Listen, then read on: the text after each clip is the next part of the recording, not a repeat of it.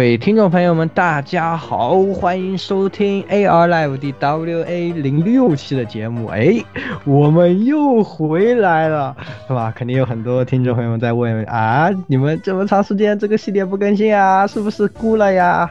对吧？没有孤，没有孤，怎么可能孤了呢？如果孤了呢？啊，就是那肯定是哪一位这个主持负责，大家都懂的，对吧？那哎。呃，这个闲话先不多说，我们请出剩下的这个朋友们出来介绍一下。来，欣姐。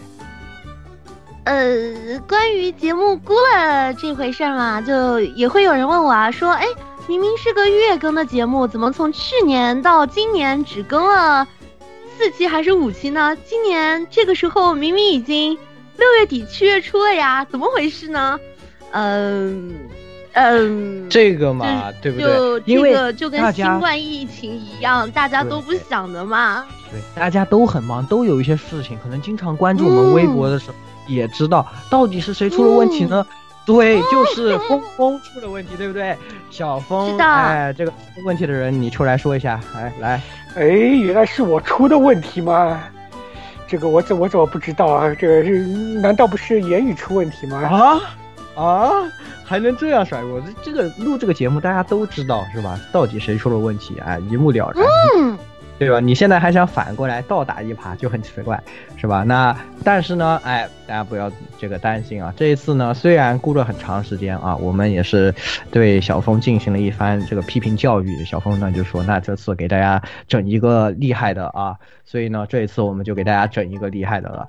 哎，这次呢也是通过小峰呢，我们请到了一位，哎，说出来可能会吓到你们啊，这样的一位嘉宾是谁呢？就是 SP Time 的小蒲。哎，如果大家经常玩这个国产的 AV 机的话，一定会认识他的，是吧？是怎么样的一位人呢？来，欣姐给大家介绍一下。嗯，好，那个关于小蒲呢，怎么说呢？就突然要我来介绍的话，我也不知道从哪里开始说起。但是我可以先跟各位讲说，这位小蒲他绝对是国际圈的大前辈，我属于那种入圈已经属于比较早的了。小蒲就这位蒲叔比我还要早。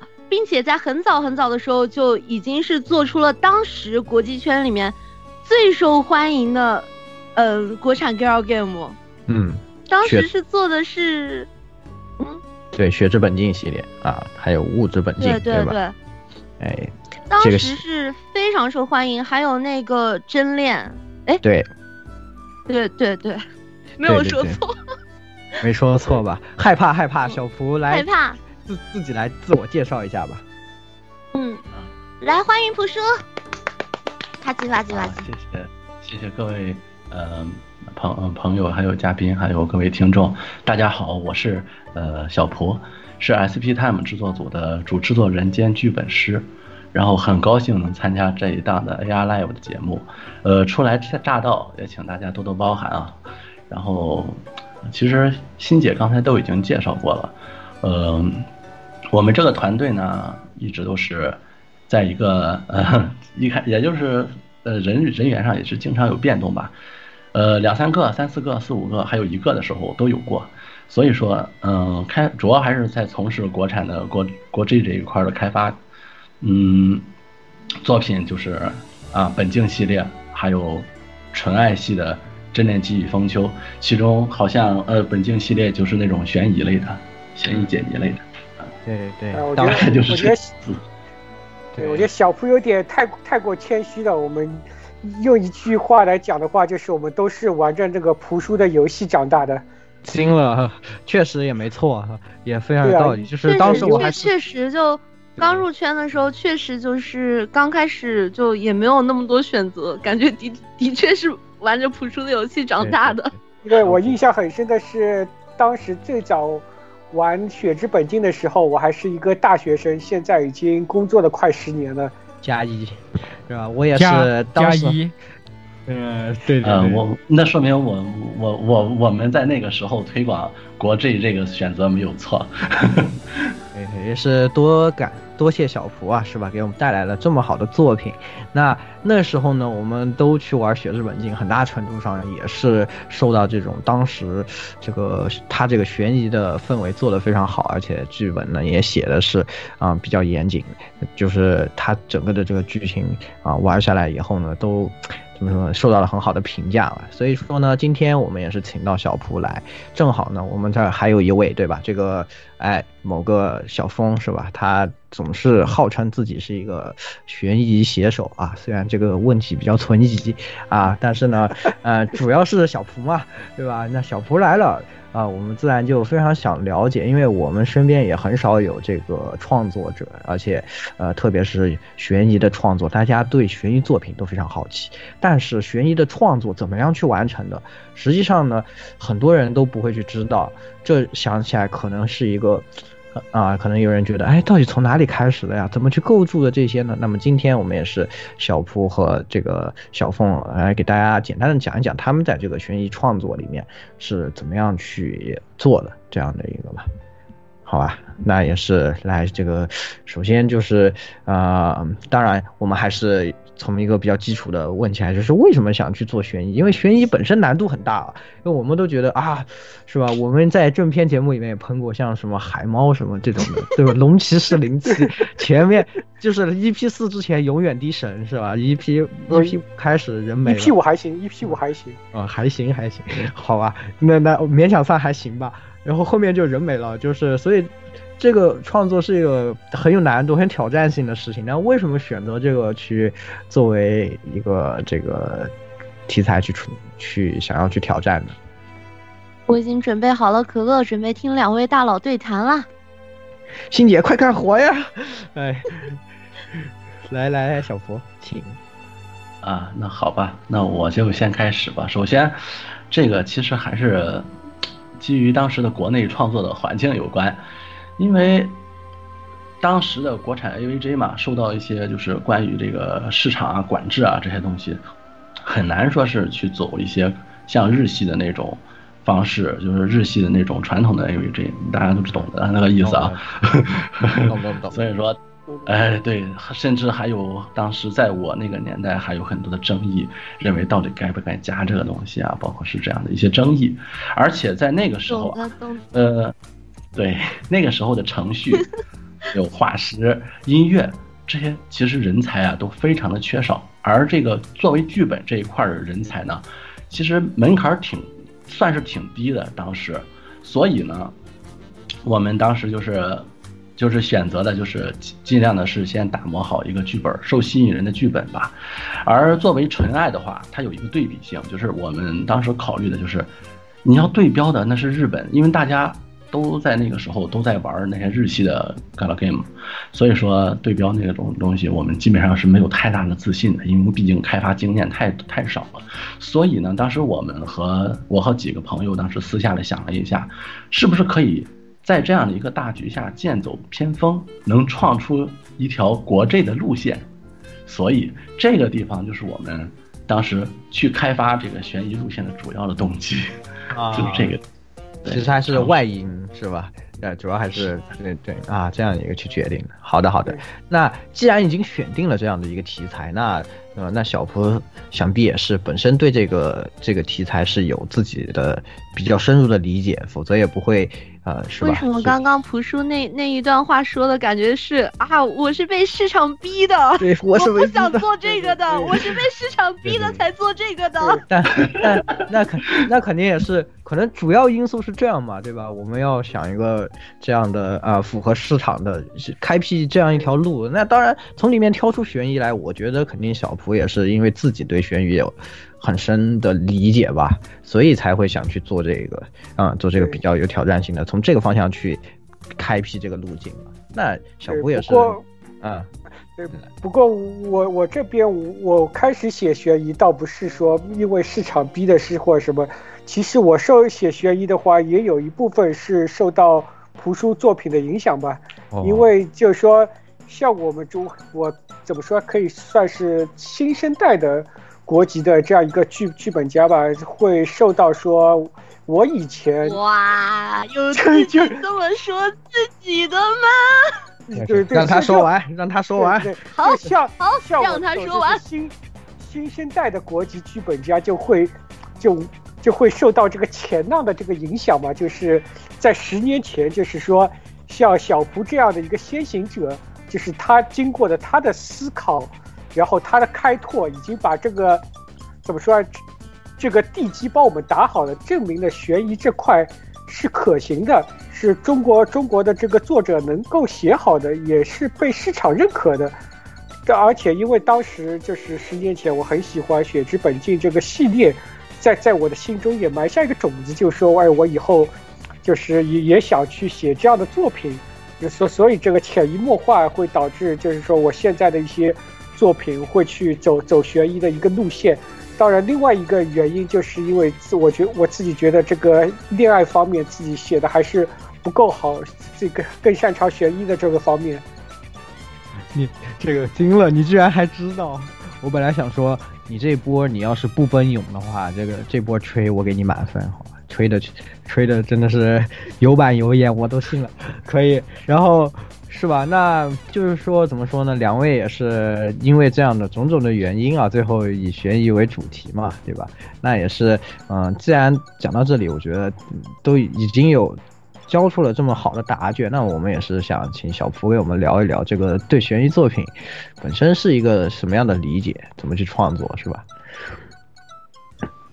啊，好的，那我就简单的概括一下吧。这个只是我自己的个人经验，所以说呢，我相信啊，大家都有在创作的过程中呢，都会有不同的一些感受还有感悟，所以这些东西也是仅供参考，也希望大家呃甄别一二吧，然后。这个悬疑啊，其实，其实，其实它是贯穿在我们生活之中的。它的一个在这故事中的结构，其实就是一个好奇心。说穿了，就是在这个就是你的伏笔，它到底埋的巧不好，巧不巧这样的一个问题，其实是很有用用的。只要大家能够仔细发现啊，身边其实有很多的生活中的一些事情，其实也是悬疑的。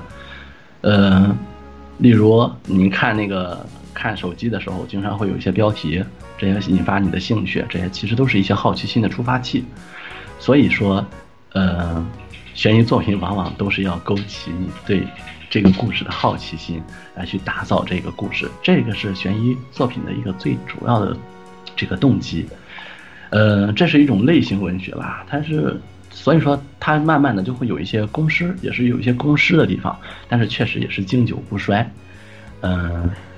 我觉得就是还是从生活中，就是你从生活中作为悬疑的创作，也是能可以从生活中能够得到一些经验和吸取一些经验的，呃，大概。嗯，那那能举个例子吗？就是大概生活中什么样的？就因为我觉得我的生活中好像没有什么那种悬疑的部分呀。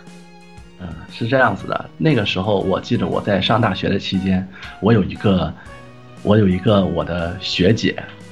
她呢，她是我的，她她一直是我的这个，我在学生会的时候也是，她是我的一个领导。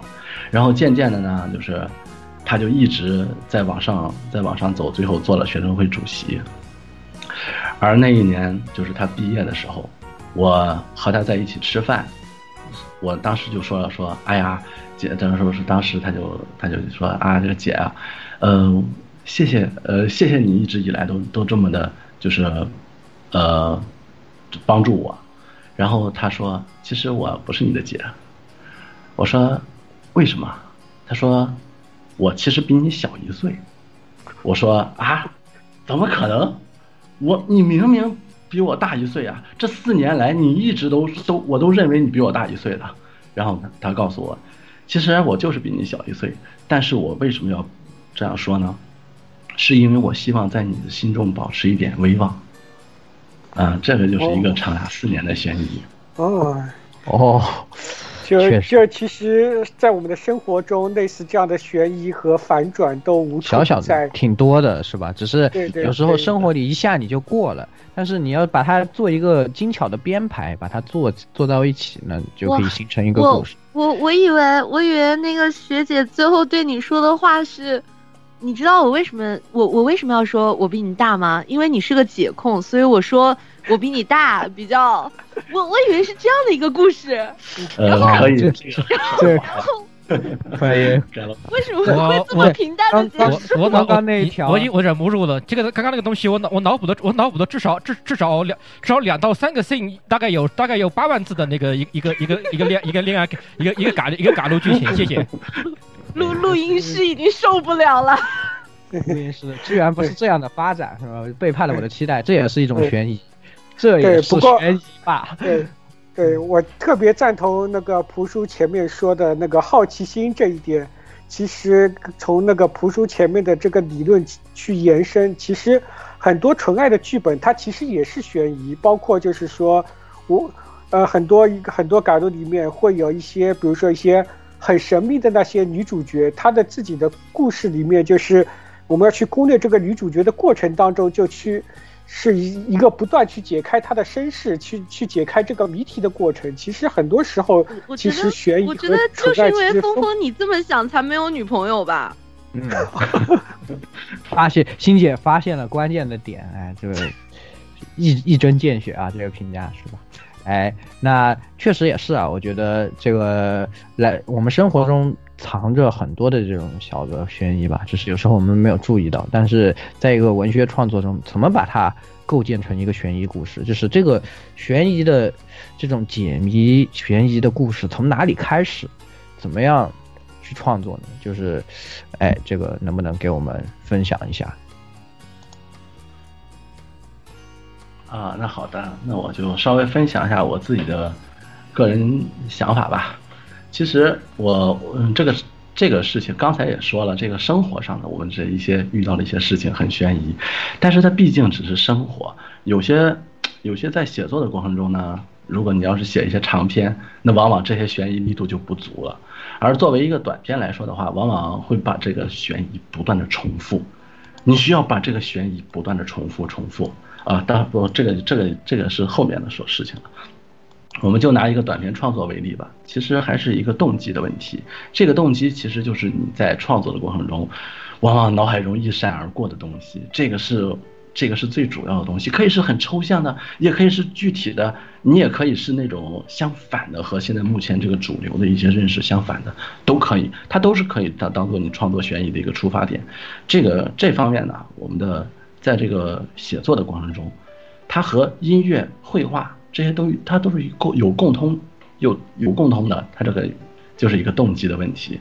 嗯，当然了，这个动机不能是就是很白开水的那种了，你要一定的是深入的挖掘它，这样的话你就可以开始写作的写作悬疑的第一步了。啊，对，那能不能有一个有啊？你说，所所以所以说小蒲，你创作悬疑的时候是。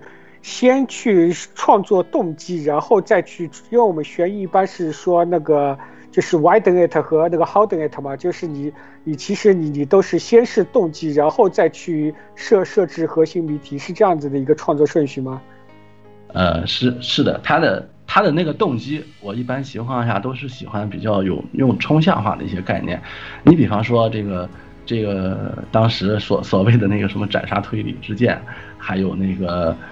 超高于推理之间，这些东西其实是被抽象提炼出来的，在一开始的时候就是有这个动机去创作它，呃，这样的话才不至于在最后的时候把整个故事崩掉。这个动机是可以深刻的去考究的，可以挖掘抽象出来的，啊，大概是这样子。哦，我我有个问题，就我我有个可能就有点深刻的问题，就我想知道就是。很多就是那种悬疑的游戏啊之类的，他们会就是牺牲人物的个性的塑造，然后让就是人物为了这个悬疑，为了这个事件，然后来设定人物，但是这样的话就会就是会抹掉人物的性格。那请问在这个上面的话，就你们两位是怎么平衡这个关系的呢？这个谁先回答？呃，朴树朴树朴树先说吧。没没事，你们要是觉得 觉得挺难回答，这段就掐掉。我是刚刚突然想到这个问题。嗯，其实是这个问题呢是这样子的，呃，首先这个角色如果是走设计流派的话，这个角色是需要进行设计的，呃，但是也不能 太死板，有些东西，你比方说吧，就说在一些悬疑、解谜、推理这些类型的这些小说，类型小说，包括是科幻小说，还有包括是美式电影，他们的人物的塑造都有它的规律可循。你比方说，呃，预言家、长者、引路人，这些每一个他都有他自己的扮演的身份，也就所以说这就会容易让一个作品流于套路。但是这些东西它是一个作为一个悬疑，还有这个类型文学的一种骨子，它是一个骨架的东西。你可以对它进行更改，但是它还是会有，因为它比较好用一点。当然了，如果你想把它做得更加的皮肉不同，那就需要在这里面增加一些你自己属于你自己希望的东西，这就是反映你自己内核的东西。呃，这两者之间需要做一些平衡，才能够让这个读者玩家玩起来会很带感。我是这样看的。嗯，是，来，小峰，小峰，你是怎么觉得？嗯。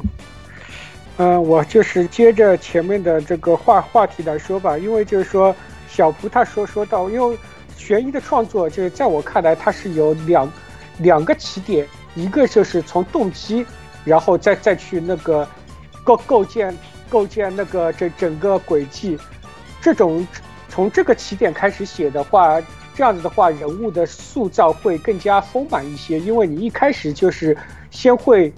你的心心中先会有这样一个角色，然后他到底为了什么？然后他去，他要去做这些不可能的犯罪，然后去构建这个密室会怎怎么怎么样？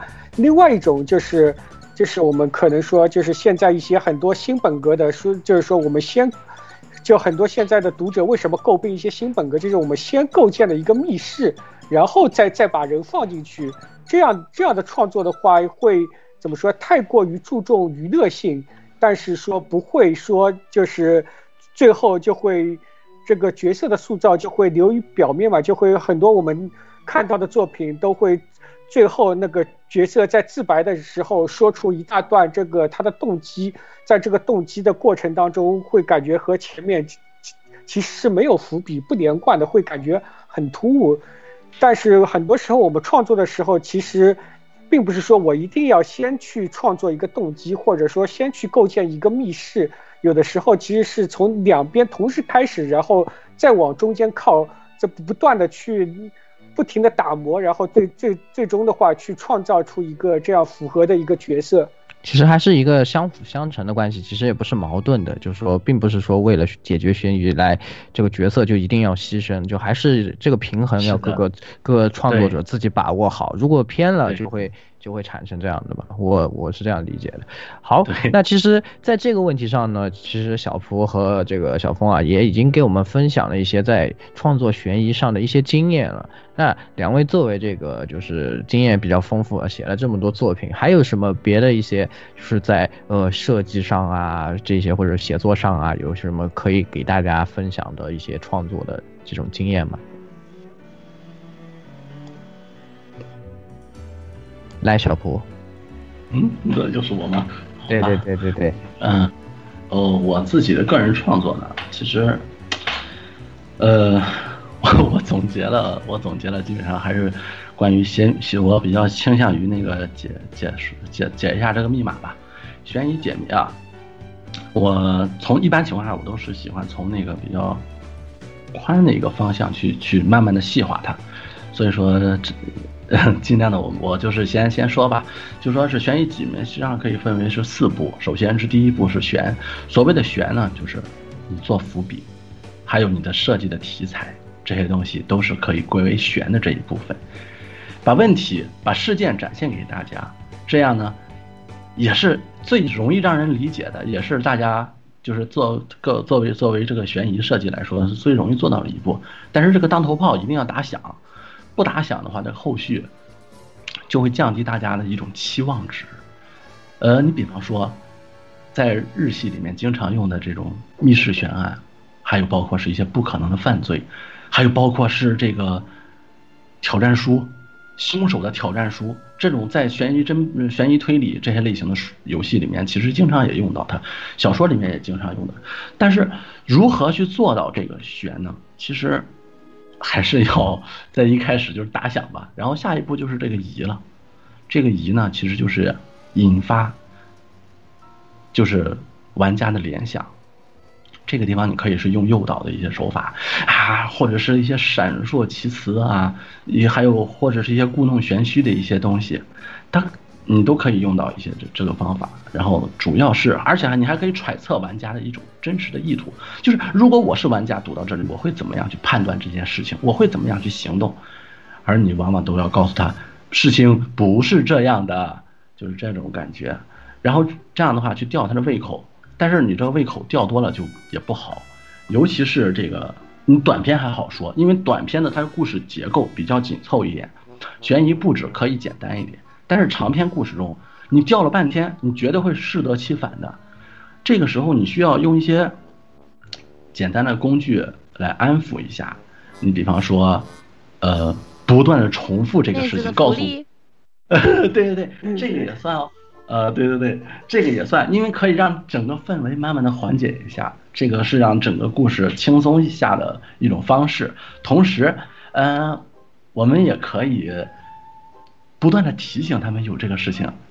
在一方面，你可以这样的通过这样反复的提醒，让他们的胃口继续吊起来。第二方面，你也可以告诉他，我作为这个呃制作人，我也没有忘了这件事情，请听我下面怎么样去做。嗯，大概还有这样，包括是红飞鱼这个设定吧，大家都知道的，在推理中经常用到的，就是所有的矛盾都指向那个人，但是往往那个人就不是了。是的，是吧？大家都知道。哦，对对对对对，大家会有这种，就会有这种思维。对对对对对，还有包括是如果啊。哎，就不是那个今年是今年年初还是去年年末，不是有个那个日剧叫做那个轮到你了吗？啊，然后对，当时大家所有人都说疑点全部都集中在了那个就就七海就呃 就就那个妹子身上，然后大家都觉得那个妹子不可能是凶手，可是最后那个妹子又是凶手，这算不算也是一种悬疑呢？对对。不过就是这，这其实就是利用的那个观众的一个思维，然后再进行一个逆向思维。这个可能还是度要把握好啊，是吧？这个如果度做的过了，就有一些显得很刻意。但是这个要怎么样达到这个度，可能是最难的一个地方。对，那就是下面第三步就是解，这个解也是所有的作者最最考验大家功力的一个部分。首先，你布置短篇的话，就是你你可以收尾比较简单一点；长篇的话，你的。解是非常非常多的，你之前布的那个伏笔，为了吊吊大家胃口嘛，最后你都要收回，好难的，我感觉我自己也要写，琢磨很长时间的一些关于一些情节的构思，但是这个地方确实是最重要的地方，就好比像是你看到一个武林高手玉树临风啊，一套功夫也打得呼呼作响，是吧？什么什么什么就什么各种各样的鞭什么的也能打起来，是吧？哈，但是。真的，一打就露怯了，是吧？几秒钟就 KO，啊，所以说这个解的手法，这但是你要解好了，真的会让大家这个高潮连连，在这个 在玩的过程中，而这个手法就是我我我个人觉得啊，就是你这个时候尽量的多放一点东西在里面，你比方说赋比星。还有这个蒙太奇啊，或者是同人不同事，同事不同人这样的一种都可以用，来去告诉他整个这个故事的架构和脉络的一些细节。呃，这个地方就是关键是还是要最重点发力的地方，否则这个地方不好的话，这个作品就容易流为俗套嘛。嗯，呃，这里呢容易犯的是什么一个问题啊？就是就是偶然不是命运，角色。不是工具，这个地方其实也是我在做真练的过程中吧，也是给我自己的反思。我曾经有这样的，我对这个事情就是并没有太过于重视。呃，具体的话，大家可以看这个我那个真练的有一些问题嘛，就是当时，但是呃的有一些疏忽的地方。呃，为什么说这个偶然不是命运呢？就是我们常说的都合，包括是一些事情建立在一个偶然的情况，这是不是可以？可以，俗话说得好，无巧不成书。但是，如果在这样一个悬疑的、这么一个有条理的逻辑架构的故事中，你最后要用这种偶然的方式来去解释这一切，那自然大家都不会信服的。而这种方式往往最好的办法是什么呢？就是，呃，你要给大家一个你自己认为最好的、最有态度的解答。嗯，这方面不能疏忽大家的读者的感受的。所以我说，偶然不是命运，你不能把你的偶然归为天意。这样的话，在这个悬疑创作，包括是很多的文学创作中，都不能这样做的。这样做不是太好吧？然后再下一个就是角色不是工具，这个地方是为什么呢？就是我刚才欣姐刚才所说的那个问题，就是很多的角色它往往都是工具。呃，是的，确实是这样。但是如果你希望给他一个归宿，和在这个设计的过程中。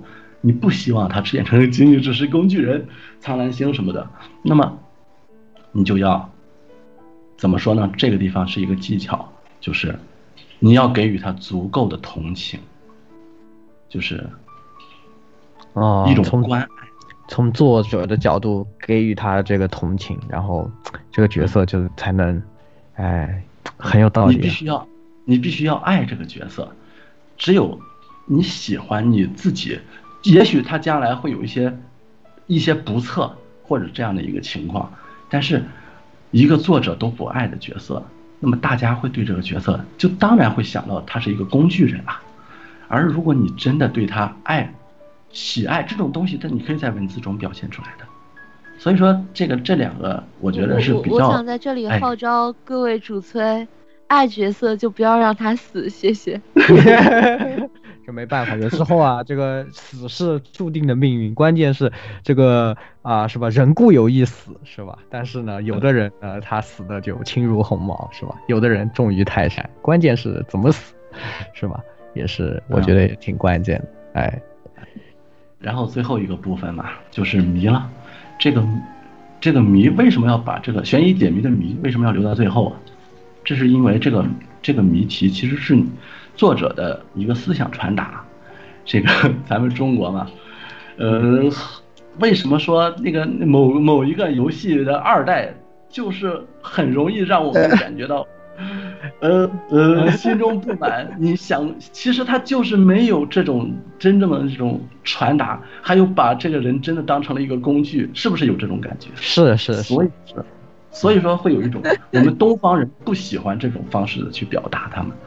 所以说，在当时那个，我记得当时《史记》的时候，司马迁就说了：“我这个史历史，不是写的是真实的，往往就是我我会要他来表达我自己的看法。”所以，同样的一个作品很难很难保证客观，而这种东西就传达自己的思想，这样的东西就可以留给大家想象的空间。嗯，有些人呢。就是这这种东西就是一个思想的问题嘛，在这个最后留有余余韵，把这个整个故事。然后呢，呃，我们也经常会诧异，有些人啊啊，好像感觉他写法挺生涩的，但是却火了。还有一些人的阅历也非常的厉害，他写的文章就是很让人服气。这种东西为什么呢？它就是一种涉思想的，涉及到一个思想的传达，呃，涉事。嗯，如果一个一个作者他涉世足够的深厚，往往他的取材就非常的多，而且喜欢有变化。而那个涉世不够深的人，他就不会去写这些东西，往往他就会表达自己真情的一面，也可以去打动人的。呃，就比方说我刚才说的这个东西，到底哪一个更好，哪一个更适合你自己，你更相信哪一个呢？这就是在最后的时候留了给大家的一个谜，哎，这就是谜，呃。就是这样子，大概，嗯，总结了一下，真的是非常好啊，确实是，感觉有很多这种创作里的这个老经验了，是吧？哎，那那个小峰呢？小峰有什么有什么经验吗？嗯，其实那个蒲叔前面已经讲了很多的，然后包括怎么样在整个这个悬疑的叙事的过程中保持一个节奏感，就。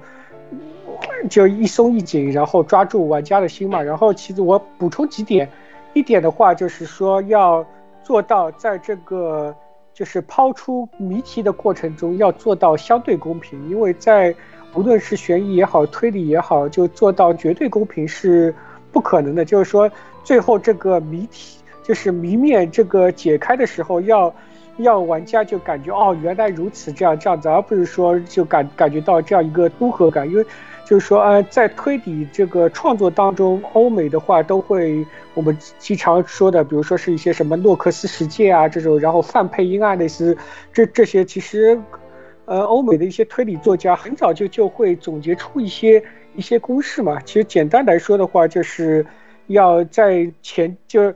一一点就是说，那个呃，真凶一定要是在前期出场的一个人物。第二的话就是，呃，一一定要就是尽尽早的话，把那些线线索，你可以就是说藏的比较深，但是说你不不能就是完全不给到那个，还还是一个就是信息要相对对等，就是我不能最后用一个没有出场过的线索来解决这个问题，就是。所有推理创作吧，确实是这个蛮重要的，让别人有一种怎么样让别人觉得是是我，其实我觉得也是一个博弈吧，就是要让读者觉得是作者比我聪明，而不是说觉得作者在耍我，就是这个是一个比较难以把握的这样的一个。对对对，觉得你可能是想说这个是吧？对对对，然后在在这个基础上，我比较喜欢就是在结局的。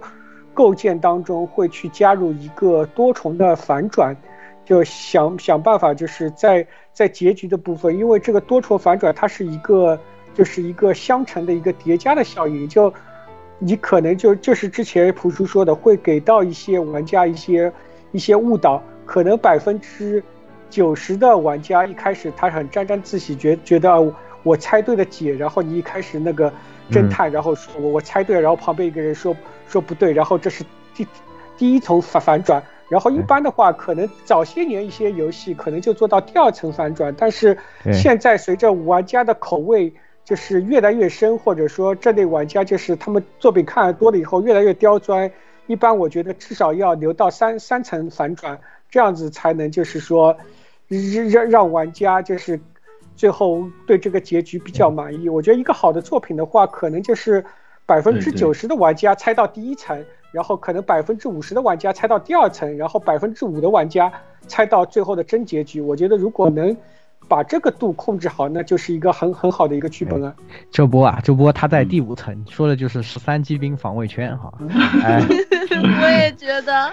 哎，是吧？这确实是吧？我觉得也是挺好的一个。可以，那小峰也是给我们分享了一点他的这个经验。那还有一个其实问题啊，大家都比较关注，就是这个轨迹啊。因为里面每次总归啊，我们觉得写一个悬疑作品，一定要有一个非常，啊，这个引人入胜的轨迹啊，啊，让让大家都觉得啊，我没有见过，没有想到。那这种轨迹的灵感怎么来？感觉很难，这个事情，是吧？那两位有没有什么可以给我们分享一下？那我先我先我先说吧，呃，一个一个的话就是怎么说？就是这个灵感肯定肯定不可能自己空想空想产生嘛，就是。无论是写什么题材的一个作者，就一个广泛的一个庞大的一个阅读量，肯定是写出来作品的基础。就像我的话，每年会差不多会读一百本小说吧，其中可能五十本是推理，然后会从中就看到一些比较好的一些灵感，就会摘摘录下来。然后第二点的话，就是说，呃。就是很多这个嘎多作者或者一些其他，比如说之前写轻小说后后来转到写嘎多一些作者，他们会比较忽略的，就是嘎多变这个题材，它有它先天的一个局限性，但是它也有它先天的一个优势，就是说，比如说有一些谜题，它是在小说里面无法完成的，就有一些谜题，它是那个小小说能够完成，但是。无法改编成电视剧的，但而有一些谜题，它是只有《g a l Game》里面才能完成的。就比如说，就是被我们都誉为神作的，像《L 十七》，或者是像那个什么，呃，车轮国，或者是一些其他的这些作品，它其中它是有一种《g a l Game》独有的一些试点上的一些欺骗，或者叙事性的一些轨迹。我会去，我在构建一些轨迹的过程当中会。着重去想，比如说我看到一本推理小说，我在想，怎么把这个东西改造一下，就是符合这个嘎鲁玩家或者只有只有嘎鲁根里面能够能够实现的这些东西，包括我创作一些其他题材的作品的话，我也是这样想，就是说我会想，如果我这个题材，嗯，我这个剧本我只是写小说我就能完成，那我为什么要去做改录？嗯，嗯，就是想在一开始就不一样，是的，嗯，是创作好。那小蒲呢？小蒲在这方面有什么样的经验？我我在这个轨迹的设计上啊，我比较喜欢的是，呃，我我也很赞同小峰的观点。这个阅读量是一部分，阅历、观察，一方面是在书本上，还有一部部分就是在你自己的大家的平时日平时的生活中。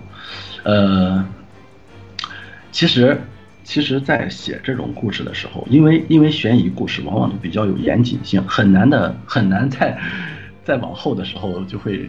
就是很难，你去把它去扩展下来，这是这个东西工作量太大了，所以说缺少自己在计，就是自己计划成写什么样，就是往往容易这样流于一个形式。但是呢，就是我建议的是，如果是你在创作的时候卡壳了，就可以多去在外面去采采风。比方说，这个东西它和你的阅读没有关系，因为你要设身处地的为这个环境着想，让自己带入到其中嘛。所以说你要去选择一些比较有相似的地方，你比方说这个，当时我在写《雪之本境》的时候，我就把我自己饿了是 饿了七天吧，将近，然后当时就是那种感受能够激发自己的创作。而如果是没有没有经历，那怎么办？有有因为有一些是虚构的悬疑嘛，呃，你可以你可以是这样子，就是你比方说揣摩他的犯罪的心理。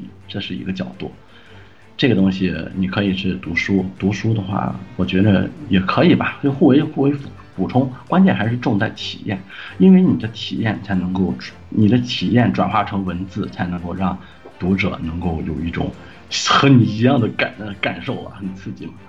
但是如果你怎么样去强化这种体验呢？我可以教给你们大家一个梦境大法，这个梦境大法是也是有它一个科学依据的吧。就是我们人的脑子，会在大约是十四天的时候，就是会容易把你之前的一些事情给它忘掉。咱们都常说嘛，说是那个日日有所思，夜有所梦，其实也是这个道理。你只要对这个问题持续的去投入关注，去思索这件事情，往往会在这个十四天之内，就会有这种类似的梦境会产生。呃，这个就是，所以说一些很多一些，这也可以适用于很多的方法了，不只只是不只是悬疑了，这样的话你就可以自己当做一个造梦机器了。好，我大概好玄学，是跟可以是跟精神感觉跟那个精神类心理治疗好像也有用到过这种东西。所所以本境系列里面都会出现梦境，然后这个小布什梦境里面都会有一个净土，然后在那边告诉你怎么写，在梦里得到了启示，是吧？对，这是非常多的事情嘛。大家如果说有遇到在创作中的有些困难嘛，都可以用这种方式，一个问题你就坚持住憋十四天，嗯，往往这个事情就会有破解的办法。因为那个时候的梦境会告诉你一些小小的道理，也有有可能你就捕捉它。如果说你平时是一个喜欢做梦的时候容易忘的那种体质，那就很难去，就 就很容易忘掉它。嗯，起来赶紧的，把笔放在旁边，一醒过来先抓起来先写一下。然后同样的，有一些梦境啊，你像你想你想解一些梦，你自己解梦，你可以先想一想，你十四天的时候是不是在生活中遇到过这样的东西，或者是看过这样的消息。往往都是真的，这个是可以，又又学到了。好，哇，这个这个太可以了，是吧？这今天其实本来还有很多想聊的东西呢，不过因为时间关系啊，我们这个节目也是，呃呃，聊的也差不多了。那其实最后就是。啊，我大家可能啊，也有些老的像小蒲的玩家的朋友啊，包括有些新朋友啊，就啊觉得小蒲也有一段时间没有就是出现在大家的眼前。那么这些年去做了什么呢？是不是这次哎，这个回来又给我们带来了什么呢？是吧？哎，做做的什么？大家大家其实都知道，不，大家其实都知道，就是蒲叔消失的这段时间，就是去顾及家庭了。那么在就是说在经历过就是说现在就大家应该大部分都还没有，就包括听众，然后包括我们，大部分可能都没有经历，就是又有孩子又有老婆的这一段充实的，就很充实、很美丽的时光。在攻击谁啊？啊啊！那么，那么就朴树在经历了 经历了这一段时光之后，然后现在又回到了，就怎么说呢？就又回来了吧。然后，那这次就是说有什么打算呢？然后最近有什么活动呢？能方便透露一点吗？呃，是这样子的，我觉着，呃，其实其实心姐已经已经归纳的差不多了。我这边啊，其实也是家庭里里边啊，需要需要更多的打理嘛，然后所以说就往往是考虑到家庭，但是，但是我觉着，呃，这个家庭和创作也是两方面的事情，嗯，我个人感觉，有了家庭以后，有了孩子之后啊，人生的，人生的路线，再回过头来再看《盖楼 game》，就会更加的完整一点，然后包括亲情的一些刻画。那种对孩子的那种那种感情，一些父母的一些对他们的就是感情这些东西，呃，说实话，原来我是并没有并没有去深刻去去描绘的，你们应该能感受出来。我往往那那是那是不是朴树之后就能写出像克莱内的这样子这个跟育儿的作品？我的天哪，这这这是育儿作品吗？好吧，那个是这样子的，就是我是希望呢，能够将我的这段时间的这个一些。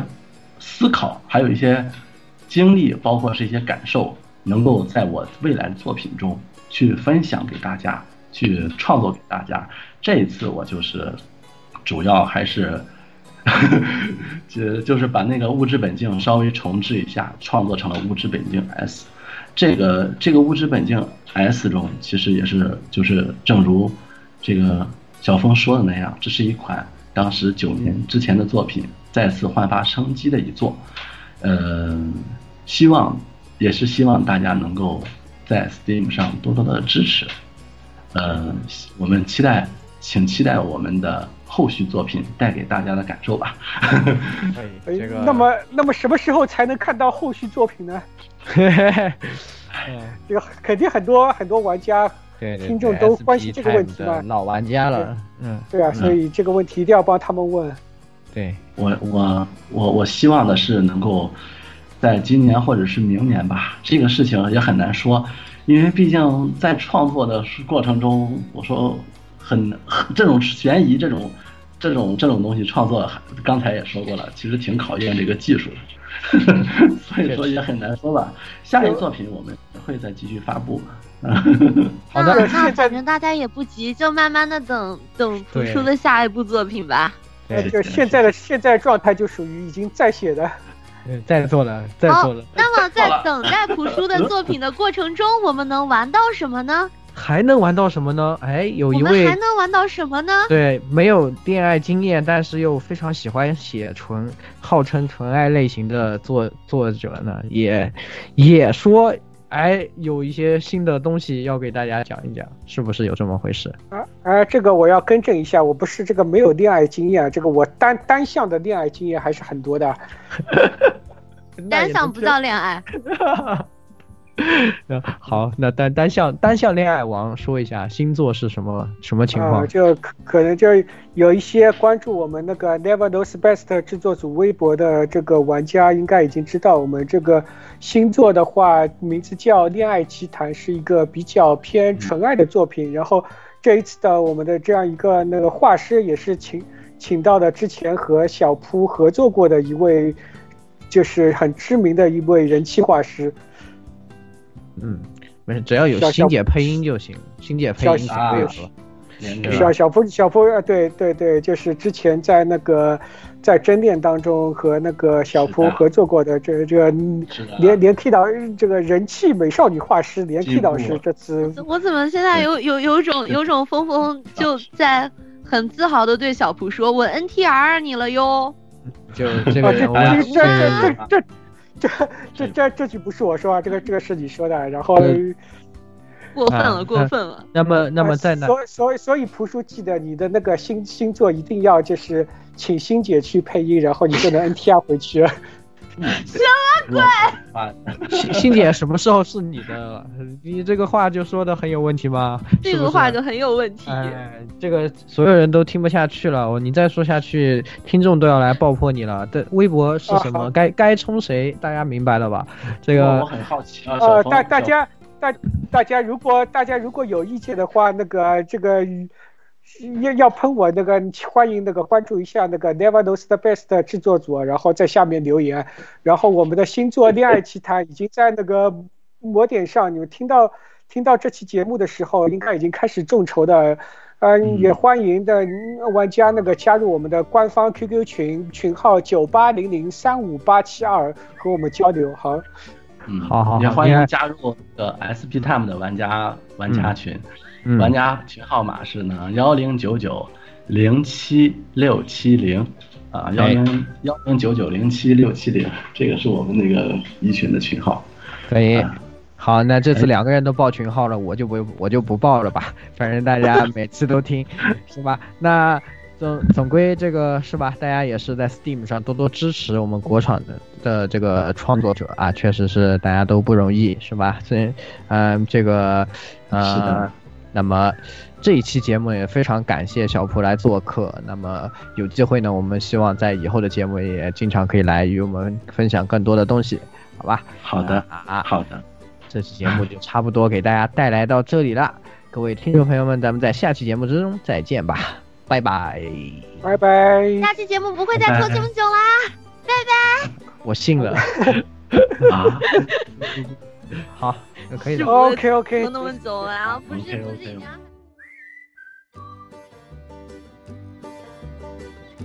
欢迎各位收听本期节目，请各位听众老爷在评论区留下您宝贵的意见。大家可以通过荔枝 FM、蜻蜓 FM、网易云音乐、Podcast、新浪微博、SF 轻小说频道搜索并关注 AR Live。主播和各位小伙伴在官方 QQ 群幺零零六二八六二六恭候各位大驾光临，各位听众朋友们，咱们下期再见。